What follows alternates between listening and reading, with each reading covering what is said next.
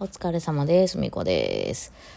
はい、えー、ちょっとね、なんかトークがしばらく取れてなかったんですけどね。えー、今日ちょっと一旦朝一回あの非公開で、えー、天王寺の方のね、えー、あそこの、えー、スタジオに行ってきて、昼、一旦家に帰ってきました。この後またね、ちょっと出かけるんですけど、ここのとこあの、何、ごちそう食べに行く会がずっと続いてて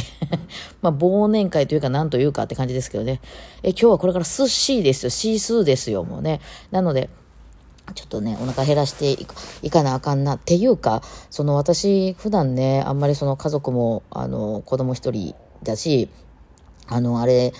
なんか結構自由に生きてるんで、あの、大体もうね、子供っつってももう高校生やし、あの、バイトも行ったりしてるからね、あの、晩ご飯とかも別に一緒に食べる方、まあ、食べる日もあるけど、別々な日もあるみたいな感じで、ってなってくると、お腹減ったら食べるって感じなんですよ、私なんかも。大体まあ、あの、昼夜ぐらいにね、お腹減ってきたら食べるかなぐらいで、その、ばっちり12時にたと、夜ご飯は7時とかに食べますとか、8時に食べますとか、じゃないので、あの、その日によってね、あんまりお腹減らなかったらちょっと遅くなったりもするし、あの、なんか変な時間になったりもするって感じなんですけど、こうやってあの、何時に集合とか言って、あの、ね、忘年会ですとか言われると、その何時に、合わせとかないといけないんじゃないですか。例えば、まあ、7時に集合ですって言われて、例えば5時ぐらいでめっちゃお腹減ったなと思って、もう一人やったらもう食べるんですけど、ね。なんですけど、ね、あの、すごい食べちゃったら、ああ、なんか食べれなくなっちゃうかもしれないから、我慢しようとかなって、なんかそういうこと普段あんまやらへんからね、逆に新鮮っていうね、あ、大変だな、結構これも、みたいなね、感じで生きておりますけどね。はいはい、そんなわけでですね、あの、まあ、今日も朝ね、あの、スタジオで行ってね、一人でね、もう一人で弾いてるんですよ。あの、一応ね、YouTube とこのラジオトークの方で流させていただいてですね、みんなで弾きましょうっつってるけど、まあ私は一人で弾いてるんですよ。でね、一人で 1時間以上、なんやかんやと弾き続けて、まあ今日なんかも特にまあ、なんとなく気づいてる方もいらっしゃると思いますけど、喋りもほぼほぼ少なめで、ただ延々ともうね、2回ずつぐらいその課題曲みたいなのを弾き続けて終わりましたみたいな感じだったんですけど、えまあ、だんだん弾いてるかっていうと手が痛くないからですね、肩とかが痛くないからですね。最高っすね、やっぱね、手がね、あの、体がね、動かなくなるっていうのは結構しんどいなっていうふうに思いますね。まあ、それならそれでっていう感じで私もその調整はしたんですけど、まあ、また、あの、元のように動き始めたので、えー、あれね、四十肩ね、そう、四十肩の話で、四十、あ、そう、これをね、ちょっと説明しとかない意味わからないですね。えー、まあ、四十肩が、あの、だんだんだんだん3年ぐらい前からちょっと違和感が出始めてて、まあまあ、もう別にね、今、バリバリのチャコスキのコンジェルト弾いたりとかすることもないのでね、パガニーニのカプリースバリバリ弾きますみたいなこともないから、あの、そんなレッスンもしてへんかったしね。えー、そうそう、島、島村楽器のあのね、あの、いわゆる一般のレッスンでね、あの、今回パガニーニのあの、カプレスのじゃあ9番お願いしますとか、そんな生徒さん来ないんで、はい、あの、やることないからね。えー、まあまあ、大体ね、あの、教則本にある曲とかぐらいであれば別にそんな大して大変じゃないから、あの、そんなにね、あの、頑張らなくてもいいっていうので、まあちょっと左手、左、特に左、左肩がね、上がら、左腕ですかね、が上がらないって感じだったんですけど、それがですね、今年になってから、その夏ぐらいにむちゃくちゃひどくなって、まあその年明けぐらいから、まあ、6月、7月にかけて、マジで上がらへんってなって、もうほぼほぼね、あの、ファーストポジションで弾かないと無理ですみたいになったんですよね。その上にポジション上がるっていうものが、まあ、バイオリンあるんですけど、その動作がほぼ取れなくなってまして、取ると同時に激痛っていうね。うん、ただまあね、あの、びっくりすることになくても弾けるんですよね。特にポップスとかは、あの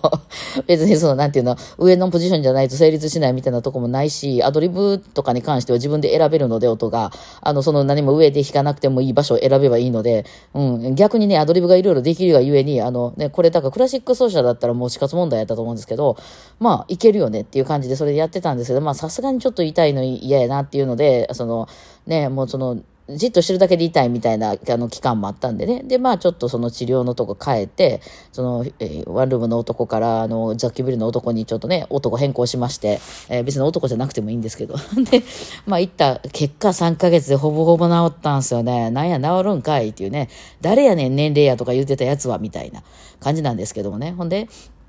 でね、あの、治ってきて、まあまあまあ、その100%って感じではない。その20代の頃と同じぐらいまで戻りましたってことはない。うん。やけど、まあ、ほぼほぼ治ったよね。そう。なので、上の方のポジションとかも普通に取れるようになりまして、で、まあ、その痛いために、その、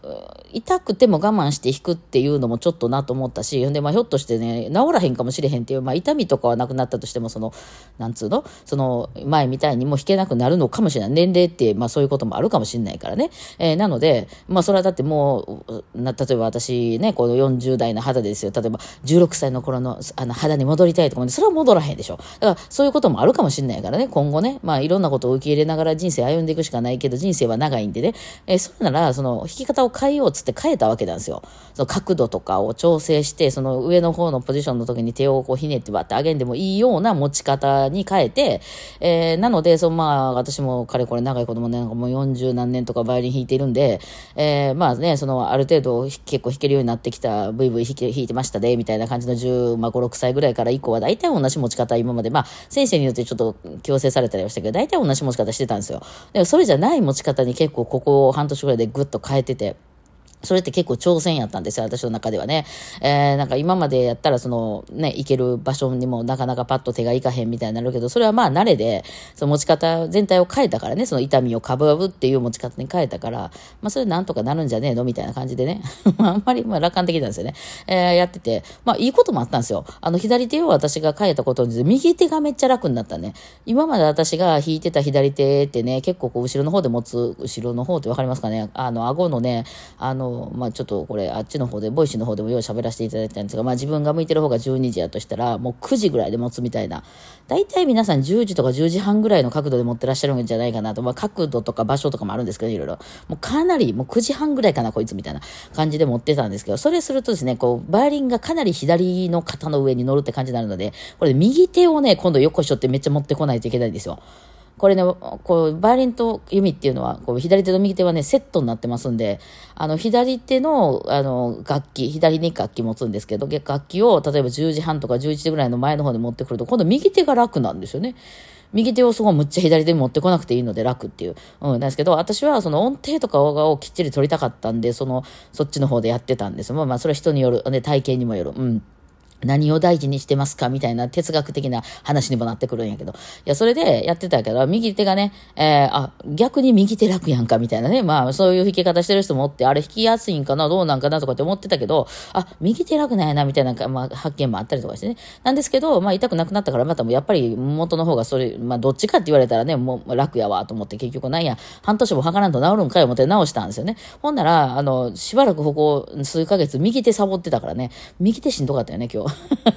でもね、でももうこの持ち方やったら3度も取れるし、3度1も取れるし、私ね、そんな手大きくないんですけど、別に10度も普通に取れるし、フィンガードオクターブも別に空じゃないんですよ。これなんか、何なんでしょうか？ねみんな絶対取れないとか言うじゃないですか。なんてことないんですよね。うん、なんかそこら辺は別になんか弾けろって弾けって言われたら、弾いてって言われたらファガニーニとかもその無理とかはそんななくて、いや、いけますよって感じなんですよね。うん。まあ、もちろんね、あの、あんまり普段クラシック弾いてへんから、その急に出てきたらちょっと練習しな無理やけど、届かないっつうことはないんですよね。えー、そうですね。まあ、右手もそうやな。右手もその、飛ばすやつとか、ちょっとこれ無理とかいうのって、あ、ダウンスタッカーと私はあんま上手くないかな。めったないけどね。ホラスタッカーと弾くときしか出てけへんけど、ダウンスタッカーとはね、あんまないけど、